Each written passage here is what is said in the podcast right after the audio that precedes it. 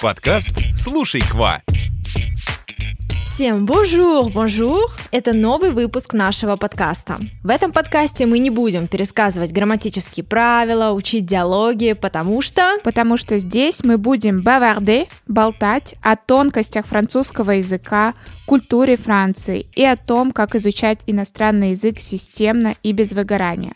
Меня зовут Кристина, я преподаватель французского языка. А меня зовут Лера, я тоже преподаю французский, а еще мы вместе основали онлайн-школу Эколь Кваква. В сегодняшнем выпуске подкаста мы будем говорить о самой узнаваемой достопримечательности Парижа. Это что, речь идет об Эйфелевой башне? Ты угадала. Лер, а какие были твои впечатления, когда ты увидела башню впервые? Я была шокирована тем, что она оказывается маленькая, потому что я представляла, что она прямо очень высокая, чуть ли не до небес. Да, у меня тоже были те же самые впечатления, но тем не менее э, мне очень понравилась башня, особенно ночью, когда она светилась. Да, да, очень красиво, мерцающе. Думаю, что многим было бы интересно узнать историю башни, потому что довольно нетипичная такая постройка для Парижа, ведь э, она очень сильно выбивается из общего облика города. Я думаю, стоит сразу сказать, что изначально башня задумывалась как временное сооружение. Она была построена к Всемирной промышленной выставке Экспо, которая проходила в 1889 году, и она была приурочена к столетию Великой Французской революции. А можешь сказать, сколько потратили времени на строительство этой башни? Башня была возведена в довольно сжатые сроки. Строительство заняло два года, два месяца и пять дней. И, как я уже сказала, первоначально башню возводили для выставки. Она должна была олицетворять собой техническую революцию своего времени и служить входом на выставку. Ну смотри, когда мы говорим о La Tour Eiffel, Эйфелева башня, получается в честь Густава Эйфеля, но м- вот эта идея конструкции, она принадлежит ему? Не совсем. А, на тот момент Гюстав Эйфель действительно был уже выдающимся инженером, он занимался проектированием и строительством мостов, и он же принимал участие в строительстве железного каркаса для статуи свободы в Нью-Йорке. А еще он, кстати, участвовал в конкурсе на возведение Троицкого моста в Петербурге. Но сам проект башни Эйфелевой принадлежит не ему, а работникам его инженерного бюро. А кому тогда эта идея принадлежала? Гюстав Эйфель нашел эскиз отложенного проекта, который разработали два его сотрудника – Марис Кёшлен и Эмиль Нугье. Получается, что башню называли в его честь. Да, впоследствии он доработал эту идею, отправил чертежи на конкурс, и когда в конкурсе он победил, то выкупил право обладания и стал единственным владельцем этого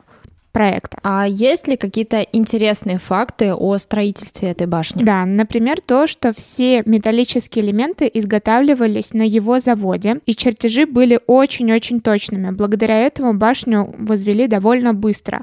Она собиралась очень легко, прямо как детский конструктор. Да, это точно, прямо как лего.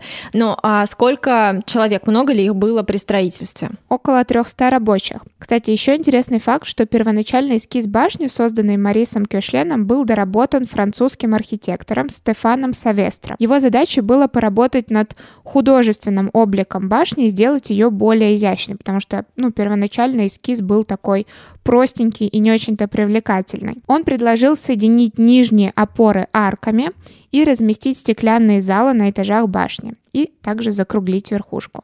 А сколько весит эта конструкция?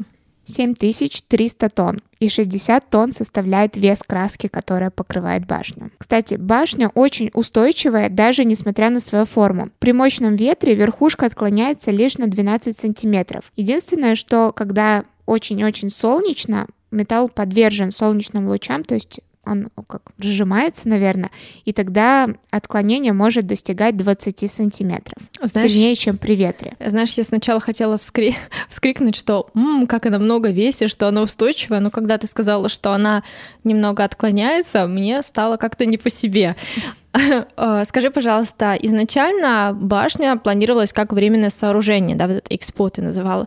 А можешь про это рассказать? Да, это действительно так. Как я уже сказала ранее, башня строилась для выставки. На ее строительство требовалась огромная сумма денег, это 8 миллионов франков. Государство выделило только полтора. И тогда Гюстав Эфель внес сам недостающую сумму, то есть что-то он привлек у банков, что-то внес из своих личных средств, но взамен на это он взял башню башню в аренду на 20 лет. Нужно сказать, что башня окупилась сразу же, ну, практически в первый год ее эксплуатации, потому что она активно использовалась для телефонной, телеграфной связи, а также для размещения радиостанций. Получается, по истечению срока башню сносить, разбирать, и да, этот конструктор Лего не стали. Да, удалось убедить французское правительство в необходимости сохранить башню. Кстати, еще один интересный факт, что во время немецкой оккупации, прямо перед приездом Гитлера, Французы специально повредили привод лифта, чтобы на вершине башни не установили немецкий флаг. Думаю, еще будет интересно рассказать про реакцию парижан на строительство Эйфелевой башни. Да,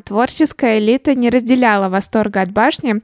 В городскую мэрию постоянно приходили письма с требованием не допустить строительства башни, так как она осквернит облик города. Ее называли уродливой, безвкусной, огромной железной трубой даже уличным фонарем ее прозвали, было отправлено письмо протеста властям, под которым поставили подписи около 300 живописцев, архитекторов, музыкантов, писателей. Среди них был, э, например, Шарль Гуно, Дюма сын, Гидо Мапессон. Вот можешь себе представить, если бы сейчас эти люди, да, великие писатели, они бы узнали, насколько Эйфелева башня популярна, сколько туристов делают с ней фотографии и, в принципе, едут в Франц, во Францию не для того, чтобы, да, попробовать сыр, а, посмотреть, ну, не знаю, аутентичные какие-то деревеньки, а просто чтобы посмотреть на Эйфелеву башню. Но а, по поводу вот этих вот писателей, я помню, что кто-то посещал потом ресторан башни. Да, это был как раз Гиде Мапасан. Он неоднократно был замечен в ресторане башни, который сейчас называется Жюль Верн. И когда один из журналистов у него спросил, почему он ходит туда обедать, если он, ему не нравится башня, он даже под письмом подписался, он ответил, «C'est le seul endroit de la ville où je ne la vois pas». Это единственное место в Париже, откуда ее не видно. Я думаю, что еще и Гюстав Эйфель не мог бы подумать, да, что она станет настолько популярной. Кстати, поначалу башня называлась не так, она называлась просто Tour de 300 метров, 300-метровая башня. Кстати, сейчас высота башни 330 метров вместе с антенной. А можешь рассказать, что на данный момент в этой башне находится? Да, на первом этаже башни находится ресторан, сувенирная лавка и кинозал. Там, кстати, показывают фильмы о строительстве Эйфелевой башни. На втором уровне вот тот самый же, э, ресторан Жюль Верн, который по посещал Гиде Мапасан, и смотровая площадка. В основном туристы стремятся попасть на третий уровень, оттуда можно полюбоваться Парижем и отметить свой подъем бокалом шампанского за 10 евро. Я знаю также, что в башне располагается квартира. Гюстава Эйфеля. Да, она тоже находится на третьем ярусе, притом квартира отличалась от облика самой башни, она была довольно уютная, с, де- с деревянной мебелью, и там даже был рояль. Кстати, интересный факт, что многие готовы были арендовать эту квартиру хотя бы на сутки за очень-очень приличные суммы, но Эйфель ни разу не соглашался. А сейчас можно свободно посетить эту квартиру. Ой, мне прямо сейчас захотелось туда подняться, выпить бокал шампанского, посмотреть на квартиру Эйфеля. Кстати, знаешь, как называется цвет, в который выкрашена башня. Если честно, вообще без понятия, как. Браун Тур Эйфель коричнево-эйфелевый. Этот цвет официально запатентован. Вообще, Башня несколько раз меняла свой цвет, сегодня он приближен к такому бронзовому. Кстати, цвет башни освежают каждые 7 лет, этот процесс длится полтора года примерно. Кристина, спасибо большое за этот выпуск. Эти все факты были очень-очень интересными, я иногда даже просто поражалась.